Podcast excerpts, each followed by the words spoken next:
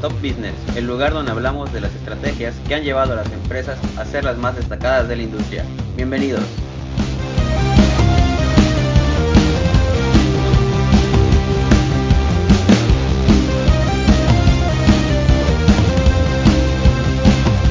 Bienvenidos sean todos al tercer episodio de Top Business. Mi nombre es Juan Cetina Medina y el día de hoy hablaremos de las tendencias para los negocios en este año 2021. Si bien es cierto que este año ya tiene un poco avance, ya han pasado un par de semanas, eh, nos han preguntado mucho sobre qué esperamos de este año, ¿no? ¿Cómo esperamos que sea la evolución de, de las diferentes industrias?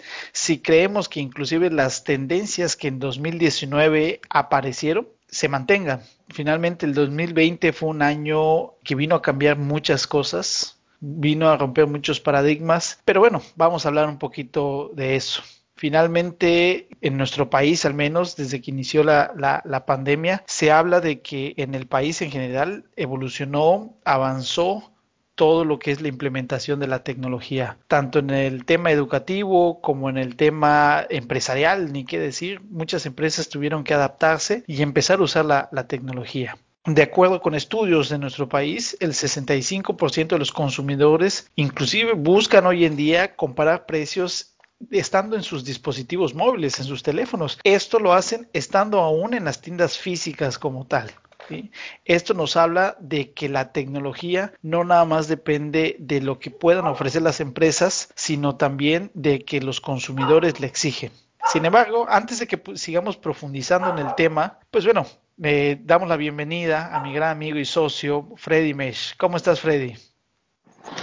¿Qué tal, Juan? Un cordial saludo a toda nuestra audiencia. En efecto, muchos eh, clientes y amigos nos han estado consultando qué consideramos que nos espera para este 2021, ¿no? ¿Qué puede impactar de manera positiva o qué puede impactar de manera negativa a todos los empresarios?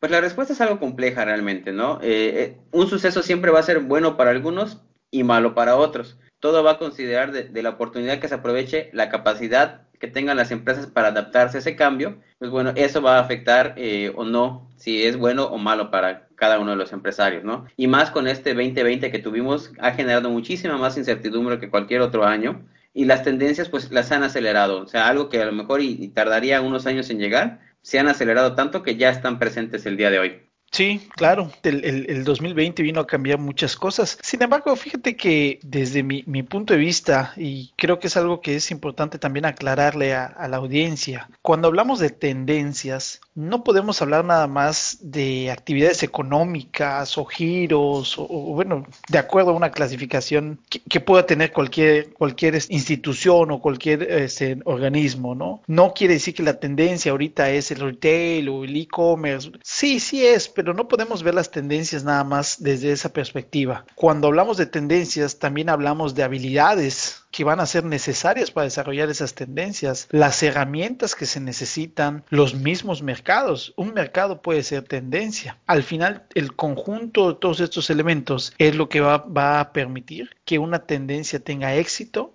o no, que permanezca en el tiempo o no.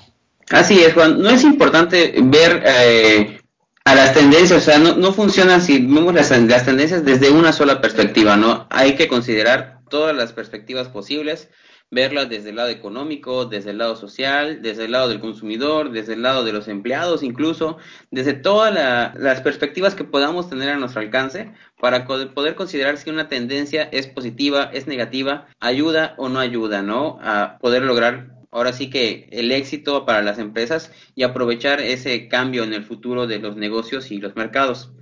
Así es, Freddy.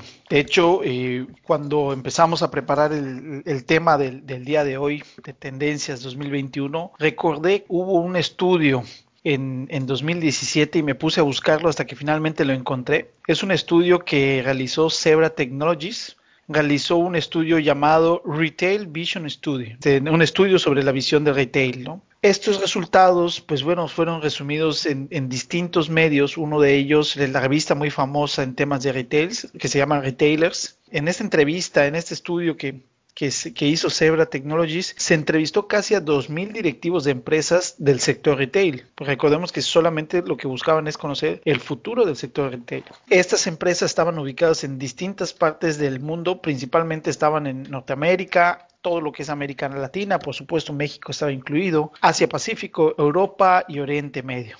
Es sorprendente cómo este tipo de estudios nos permiten tener una buena lectura de las industrias. Finalmente lo que buscaba este estudio es conocer cómo iba a estar en el 2021 la industria de retail.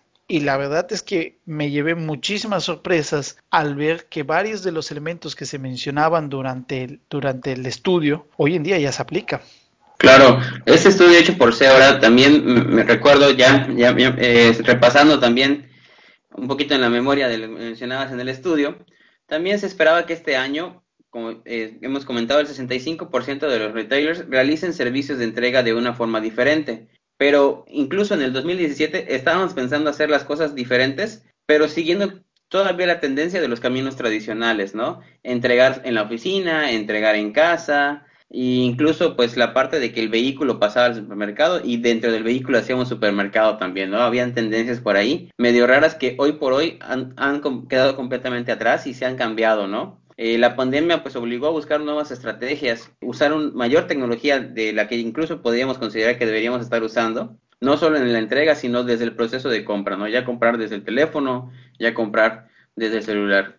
Sí, de hecho, si, si a mí a lo mejor me hubieran dicho en el 2017, lo que pasa es que los retails van a evolucionar y ahora las personas no se van a bajar de su coche, sino que van a pegar en el estacionamiento y les van a entregar su compra. A lo mejor lo hubiera yo visto así como que es que esto no creo. Sin embargo, hoy, al menos, eh, bueno, para quienes nos estén escuchando de otras partes del país o inclusive en otras partes del mundo, aquí en la, en la ciudad de Mérida, en el sureste de México, ya hay tiendas de autoservicio, eh, específicamente lo he visto en Walmart, donde ya tienen este tipo de servicio. Creo que todavía no está operando como tal, pero las instalaciones ya las tienen.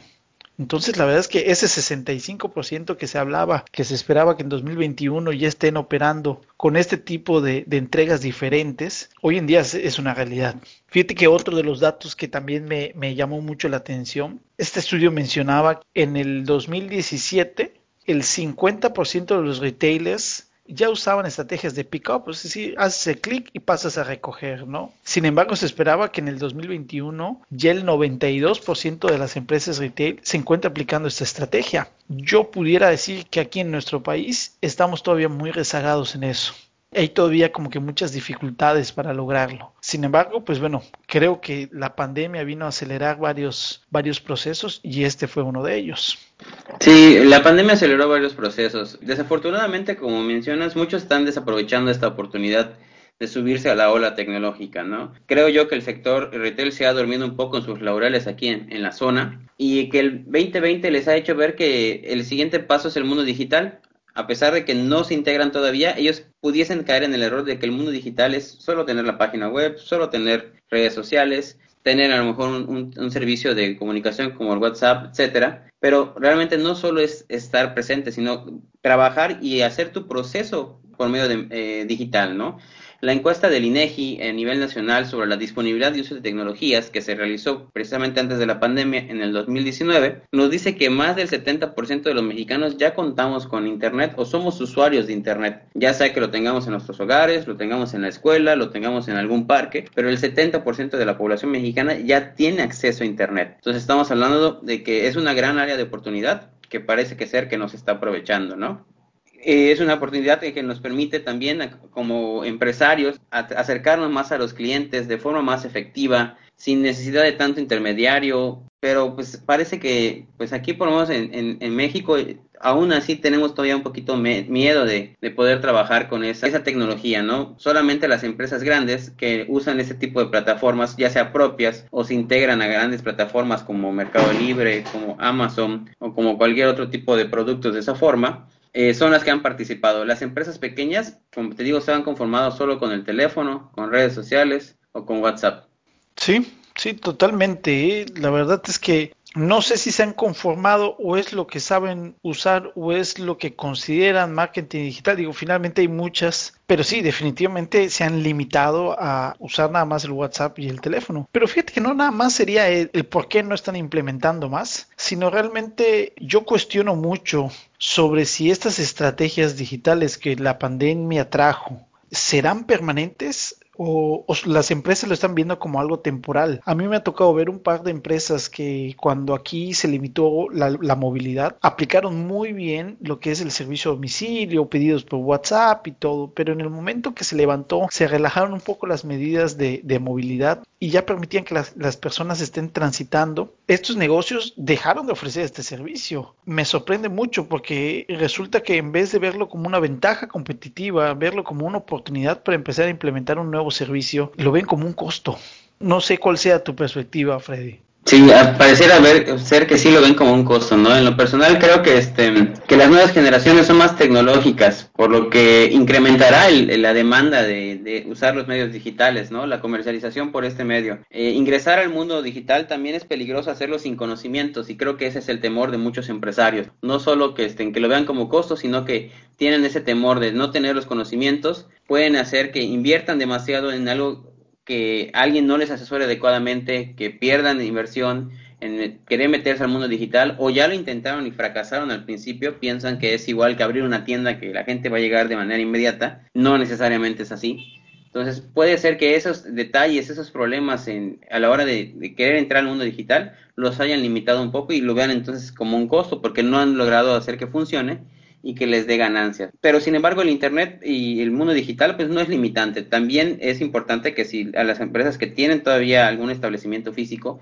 ver cómo darle la vuelta, ver cómo aprovechar ese espacio para poder ir, avanzando y de la mano con el mundo digital. No necesariamente cerrar todo el espacio físico y pasarte al mundo digital, porque va a depender mucho del sector en el que estés, del producto que manejes y del mercado al que te diriges. No todo el mundo digital es 100% digital a ver, también hay que mencionarlo, pero hay que analizar si tu sector, tu producto o tu competencia ya está haciendo y le funciona estar en el mundo digital y qué estás haciendo tú, ¿no?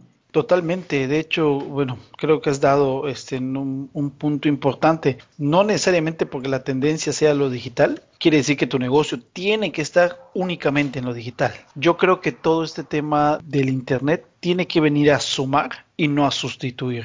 De hecho, en este sentido, justamente del, del sumar. Y también, bueno, regresando un poquito al, estudio de, de, Zebra Technologies, mencionaban de que se esperaba que ya para este año se esté usando de manera más eficiente la microlocalización. Esto con el afán de poder capturar más datos, conseguir mayor precisión e información de, lo, de los clientes. ¿Esto para qué? No como, como muchos eh, pudieran pensar que es para que nos espíen, que para que nos roben. No, lo que buscan es generar una mejor experiencia y personalizada, sobre todo una, experiencia personalizada hacia los clientes, ¿no? De los clientes, que los clientes puedan sentir que les están hablando a ellos, que les están dando valor, no nada más que les están dando una publicidad más. Sí, bueno, todas estas tendencias, pues hemos mencionado, están enfocadas al sector retail, ¿no? Principalmente, como ya hemos platicado en otros podcasts, pues es un sector que a nosotros nos apasiona mucho como NG y estamos enfocados y muy metidos, como pueden ver en el tema, ¿no? Este, pero bueno, existe también otro tipo de tendencias un poco más tecnológicas, ¿no? Hablando de inteligencia artificial, podemos hablar de inteligencias como, por ejemplo, la que desarrolla Google con su Google Home, Alexa, Siri, etcétera, que también eh, Amazon está metido en ese mundo el Internet de las Cosas, el Big Data, el blockchain. no lo tengo claro.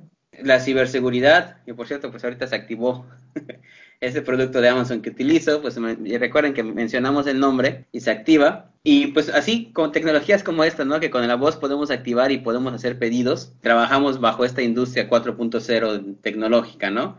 Pero no podemos olvidar también que aparte de la, del retail, el comercio y todas esas herramientas, como mencionaba, blockchain, ciberseguridad, big data, internet de las cosas, otra de las herramientas que, tecnológicas que también están implementándose son herramientas para desarrollar el sector educativo y obviamente con la pandemia también el sector salud. Estos sectores también que no estaban tan pegados a la tecnología y sobre todo en nuestro país, en la educación, eh, estábamos un poquito alejados con la tecnología y la educación, pues hoy por hoy se integran un poco más a través de las clases virtuales. Y todo eso se, se evolucionó, algo que se pensaba que se iba a avanzar dentro de tres o cuatro años, se avanzó en menos de un año por el tema de la pandemia. La verdad es que estaba yo tentado de interrumpirte ahorita que te vi, vi inspirado y, a lo mejor espero no desviarme del tema, pero en lo personal este tema del Internet de las cosas, de, de los altavoces inteligentes, a mí me encanta, ¿no? Sobre todo el año pasado fue un tema que para mí me empezó a llamar mucho la atención por ahí este, me regalaron una, una de estas bocinas inteligentes de Google y la verdad es que me empezó a encantar. Hoy en día tengo más, más dispositivos vinculados a, a estos asistentes virtuales. Bueno, sé que tú prefieres un poco más eh, el, caso de, de, Alexa. Yo en lo personal prefiero un poco más Google. Pero bueno, al final sí nos hace más fácil la vida en, en algunas cosas. Yo tengo que decirte que he probado algunas funciones que honestamente aplicarían muy bien para temas de, de trabajo, ¿no? En la oficina. Hace algunos años inclusive se hablaba mucho de la automatización, de hacer todo, y, pero todo era para las empresas. Hoy en día podemos aplicarlo primero en nuestras casas y luego podemos aplicarlo también en la empresa. Esto me, sorprende mucho y de verdad digo, a mí es un tema que me encanta. Ojalá podamos hacer un, episodio de todo este tema de Internet de las Cosas porque creo que es bastante interesante. Hoy en día podemos automatizar toda la, casa cambiar el televisor con la misma bocina. Exactamente, ¿no? Y, y, este, y pues con estos dispositivos podemos ir integrando, como bien menciona, las actividades cotidianas de la casa y de la oficina. Y pues ahora que estamos aplicando el home office en muchos de los puestos de trabajo, ya cuando regresemos a la oficina vamos a extrañar muchas cosas de la casa, este, no solo la compañía familiar y, la comodidad de, estar en pijama, como dicen algunos, pero eh, también las herramientas que ya estamos implementando, que ya tenemos en casa y que a lo mejor llegando a la, oficina vamos a extrañar también, ¿no? Es un mundo renovado y muy interesante en el que nos esperan con estos dispositivos de voz de, de, las diferentes empresas, de esos grandes gigantes. En particular, en el dispositivo de Amazon, pues yo he encontrado diferentes funciones, ¿no? En el caso de Amazon, en el caso de Alexa, se le llaman skills a todas estas aplicaciones que pueden usarse dentro de Alexa. Y pues veo que es un campo que podríamos decir un campo virgen. Si, si hablamos, por ejemplo, de, innovación, podríamos hablar que este es un océano azul en estos momentos y que todos aquellos desarrolladores de software es un momento para aprovechar las skills de, de, Alexa para poder ir desarrollando aplicaciones de uso cotidiano por medio de comandos de voz. Finalmente, el uso de estos asistentes pues, puede dar un seguimiento puntual a diferentes temas que sean de nuestro interés. Los, recordatorios, la información que pueden ocupar, nos permiten nutrirnos de más información para tomar mejores decisiones, tanto como pedir el clima eh, del día, el tráfico para llegar al camino, como también saber la bolsa de valores, qué acontecimientos económicos pueden afectar que hayan surgido el día de hoy, ¿no?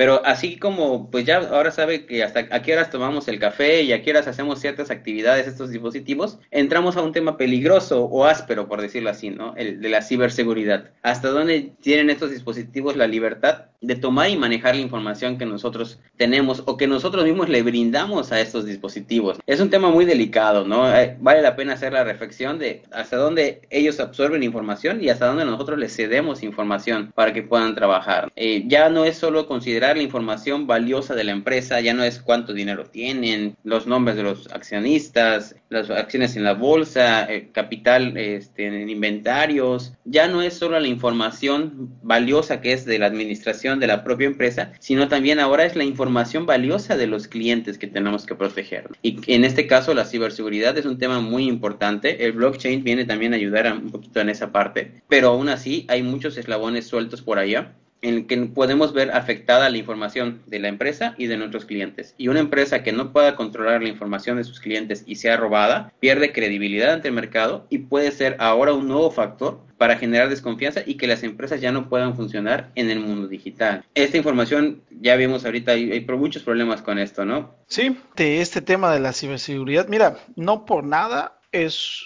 considerada a nivel mundial una de las grandes tendencias que existen hoy en día. El trabajar en temas de ciberseguridad, especialmente porque la población en general cada vez tiene más conciencia sobre la importancia de la seguridad en los medios digitales. Eh, eh, ahorita me estoy acordando de esta serie de, Netflix, Black Mirror, donde justamente mencionan de, como que varias consecuencias de, que, que vienen por el uso obsesivo de los medios digitales. Sí, de la tecnología, efectivamente. Así es. Imagínate, solo en el 2019, durante los primeros meses del año, 7.900 millones de registros fueron expuestos por filtraciones de datos. en los primeros años de 2019. Y es que si ahorita se asustan con el número de 7.900 millones en 2019, en este mismo periodo, en 2018, se reportó menos de la mitad.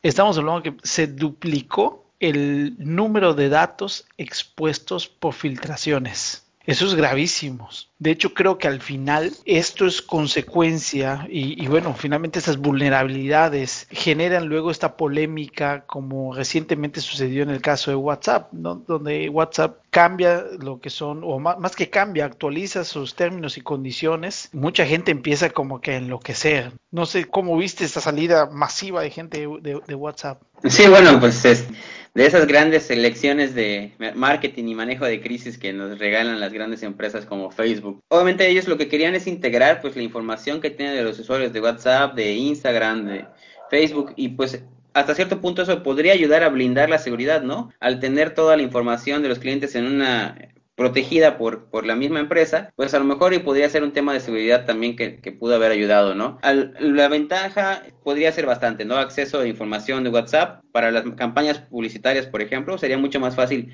vincular una campaña desde el administrador de cuentas de Facebook y que se publique también en, Instagram y que se publique también en WhatsApp. Por ahí, por ese lado de la mercadotecnia, pude haber tenido varias ventajas. Este, sin embargo, creo que cometieron el error de pensar de que es el mismo segmento de mercado el que usa WhatsApp, es el mismo segmento de mercado que usa Facebook, es el mismo segmento de mercado que usa Instagram. Creo que por ahí está el error de que no, no necesariamente los que tengan WhatsApp están muy contentos con Instagram o que están muy contentos con Facebook y viceversa, ¿no? Creo que por ahí es uno de los problemas que, que, más presentaron. Por otro lado, es las mensajerías que se vieron beneficiadas de esto, ¿no? Lo que platicábamos al principio del podcast. A veces nosotros no podemos decir que una tendencia es buena o es mala, va a depender de las circunstancias y va a depender de qué tan bien preparado estés para recibir y adaptarte a estas circunstancias, ¿no?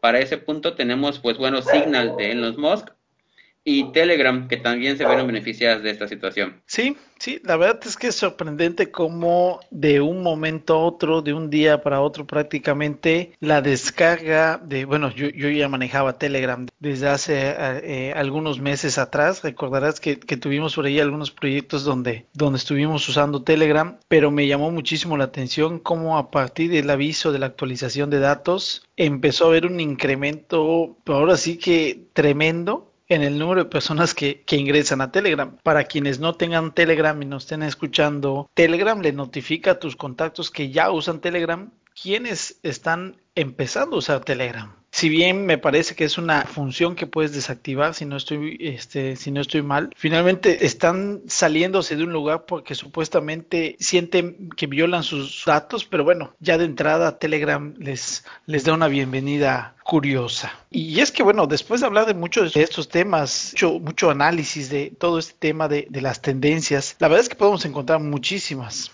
para lo que viene el futuro de los negocios. De hecho, hace 10 años más o menos hablábamos de que las redes sociales eran, la tendencia. Sin embargo, hoy en día, y ya lo mencionabas tú, empezamos a hablar del Big Data, de la recopilación de información, todo lo que conlleva esta recopilación de información. Sin embargo, sí hay algo que juega un papel crucial en el desarrollo y consolidación de estas tendencias, como es el Big Data la recopilación de información en, en general, pues son las redes sociales las cuales han pasado de, ser una tendencia a ser una parte fundamental de nuestras vidas. ¿Cuántos de nosotros interactuamos con al menos una plataforma de interacción social? Realmente hay muchísimas, muchísimas plataformas. Digo, a veces creemos red social y lo primero que se nos viene a, la mente, pues eh, la, que está por default, ¿no? Que es Facebook. Hay otras que no nos imaginamos que son consideradas redes sociales. Sin embargo, cuando estudiamos el concepto de redes sociales, vemos que incluye desde el hecho de Twitter, que es un microblog, Instagram, YouTube, sí, YouTube, para quienes no sepan, a pesar de que, se puede hacer eventos en streaming, a pesar que es de video, también es considerado una, red social. Está TikTok, por hablar de, a lo mejor de, algunas un poco más recientes. Wikipedia es una, es una red social donde varias personas pueden entrar, modificar, escribir y juntos generan ese contenido. Al final, esta interacción entre las personas es lo que la hace ser una red social, como lo dice su nombre. Y bueno, ¿quiénes de ustedes no han entrado en Google en algún momento y escrito alguna pregunta? ¿Cómo instalo mi bocina inteligente Google Home?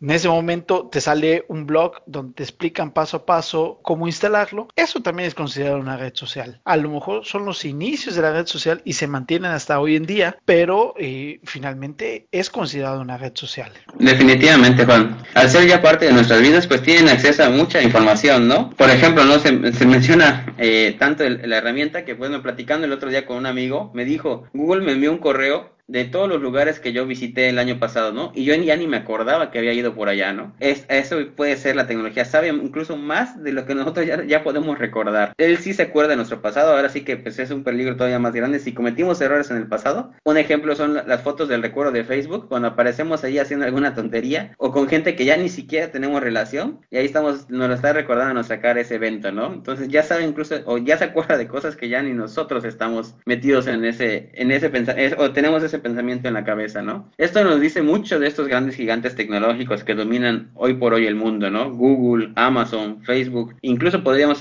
incluir a Apple ahí, ¿no? De hecho, hablando de estos grandes o gigantes de, la tecnología, hay un libro que les recomiendo mucho que se llama For, el ADN secreto de, Amazon, Apple, Facebook y Google. For es el número 4 en inglés, ¿no?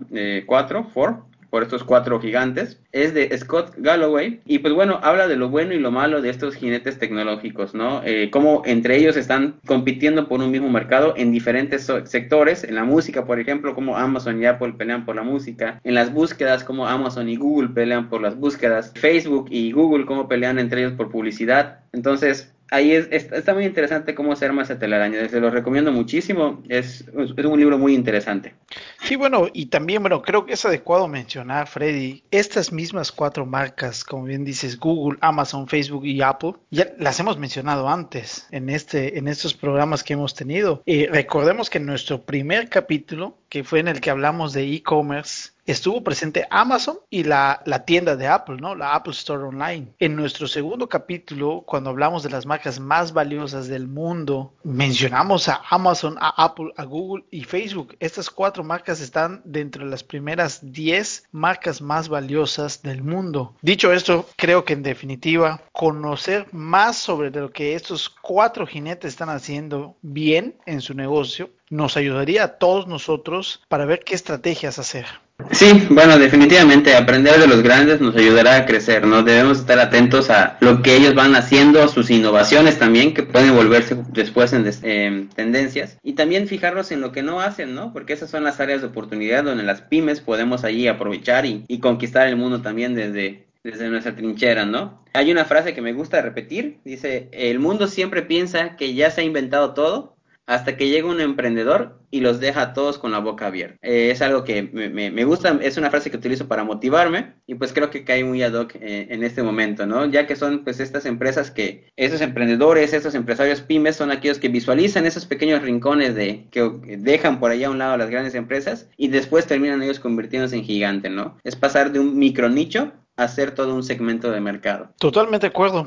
Eh, de hecho, eh, ahorita que mencionas esto, eh, parte de, la búsqueda de información al estar preparando el, tema de hoy, revisaba sobre lo que se dice en los blogs y artículos y distintos sitios sobre cuáles son las tendencias en 2021, ¿no? Un poquito para contrastar pues, la información que ya tenemos, la información que generamos en Marks en día a día, la que usamos con nuestros clientes mismos. Sin embargo, me llevé la gran sorpresa que hay infinidad de artículos de blogs que siguen hablando de que las tendencias en 2021 son la comida saludable, productos orgánicos, artículos para mascotas, las peluquerías, vaya, muchísimos otros que realmente si reflexionamos un poco sobre ello, deberíamos cuestionarnos si realmente estas son las tendencias que van a marcar el futuro del mercado. ¿Serán estas las tendencias que permitirán a los negocios salir a flote después de un 2020 que fue devastador para muchas empresas? No sé qué opines tú, Freddy, la verdad, pero yo no lo creo. Sí, definitivamente. Muchos hasta ahora creen que todo regresará a la normalidad 2019, vamos a llamarla así, tarde o temprano, ¿no? Y confían que esas tendencias que en ese momento estaban pues creciendo, empezando a generar interés, van a regresar una vez que todo esté en su normalidad 2019, como les decía, ¿no? Yo creo que eh, la pauta seguirá siendo la digitalización, y sobre todo la logística, ¿no? Que soportará toda esta digitalización. Para mí, eh, ustedes saben, yo soy un admirador del área de logística. Para mí, el vínculo entre lo físico y lo digital es, la logística también, ¿no? Yo creo que es el área que también va a evolucionar muchísimo, que va a dar soporte a la digitalización. Un ejemplo de esto tenemos la empresa Ocado, que es una empresa del Reino Unido, allá eh, por Inglaterra, que se encarga de vender abarrotes ¿de acuerdo? Productos frescos, frutas, verduras y todo tipo de abarrotes, pero no lo hace de una manera ordinaria, lo hace por medio de un super gran almacén, un almacén que ellos mismos denominan el Robot Warehouse, el almacén robot. Es una nueva tecnología para distribución de picking y embalaje o el la recolección de productos y embalaje, en la cual por medio de robots se recogen los productos dentro de los anaqueles, que no son anaqueles como los que comúnmente conocemos verticales, sino que son anaqueles que están acostados todos en el piso, por decirlo de alguna forma, y el robot por encima va, va recogiendo los productos. Es una nueva forma de empacar, es una nueva forma de trabajar el tema del fulfillment, el, el retail, y es una gran competencia para Amazon, porque Amazon también tiene su propuesta robótica, con sus robots y los anaqueles que los mueven los robots y esto es otra forma de hacerlo y que parece también tener una muy buena tendencia. De hecho, le están ganando terreno en Europa a Amazon y Amazon pues en Estados Unidos no se quiere quedar atrás y ya compró también una de las grandes empresas de, frutas y verduras y abarrotes en Estados Unidos que se llama Wool Foods. Es una organización que tiene más de 400 sucursales en el país norteamericano y pues la intención es que eh, a través de esa franquicia o a través de esa empresa, mejor dicho, puedan surtir productos frescos también por medio de Amazon, ¿no? Entonces la competencia está muy buena entre también tecnología europea que no se intimida ante los grandes como Amazon que mencionábamos antes y pues también toda la innovación que está llevando Amazon para repartir los frescos a Estados Unidos. Quizás, este, como te mencionaba, a veces se confunde también el que las tendencias pueden ser para siempre, ¿no? Y pues con ejemplo de esto, de que no necesariamente una tendencia es algo que sea para siempre, una tendencia es quizás un pequeño indicio de un camino, pero no quiere decir que nos vayamos en una dirección recta, ¿no? A veces hay curvas, a veces se usa más tecnología que otra, y dependiendo de, del lugar, de la zona, de la creatividad de las personas, es que se van desarrollando esas tendencias.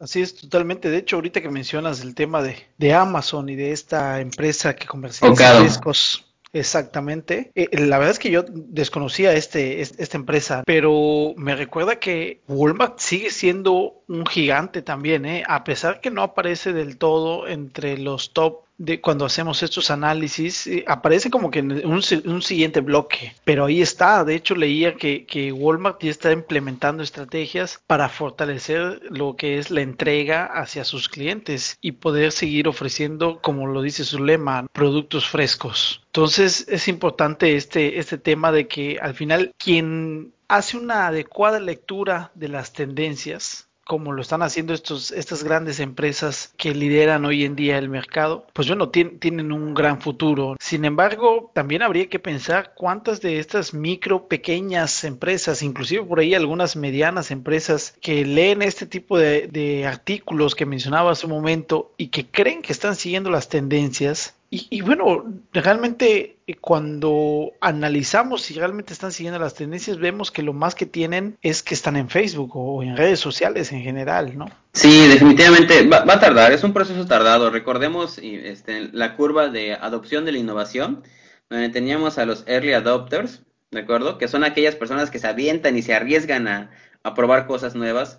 Y pues yo creo que todavía estamos en esa etapa entre que estamos adoptando apenas la, tecnología y ya que pues ya las otras personas hasta que vean que funciona se van a querer aventar al barco. Yo creo que todavía estamos por ahí el 10, 20% de, de las empresas que deberían estar en el mundo digital y de las cuales ya, ya están en el mundo digital. Yo creo que de todas las que deben de estar, apenas estaremos entre el 10-20% de las que ya se digitalizaron, ¿no? Es un porcentaje un poco bajo, pero creo que podemos eh, eh, avanzar, ¿no? Por buen camino y esperemos que pues en México y, aquí en nuestra región también lo podamos hacer de esa manera.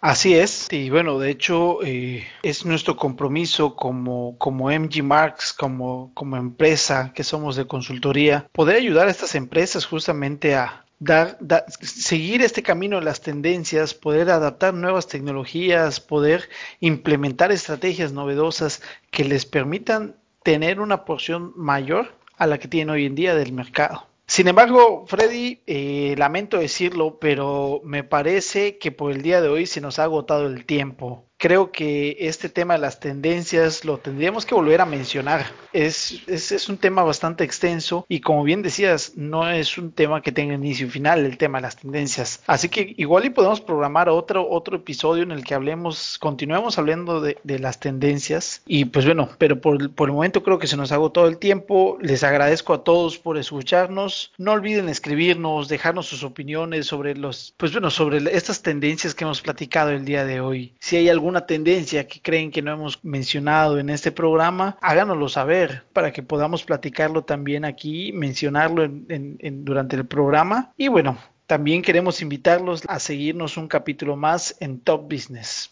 Así es. Eh, no se pierdan el siguiente episodio donde estaremos hablando de las actitudes necesarias para ser un líder. ¿Ok? Vamos a, vamos a ver cuáles son esas actitudes top que deberían tener todos los líderes. Y pues recordarles que nos pueden seguir en Facebook, en YouTube, en LinkedIn para pues más información, más temas como estos eh, en Gmars Consultores, ¿no? Nos despedimos con la frase del día de hoy, pues tema tecnológico, uno de los pioneros en la tecnología. Vamos a hablar de Bill Gates, ¿ok? Y dice su siguiente, la frase dice la siguiente forma. Si tu negocio no está en Internet, tu negocio no existe. Contundente mensaje para, para los que todavía quieren quedarse con la normalidad pasada, la normalidad de antaño.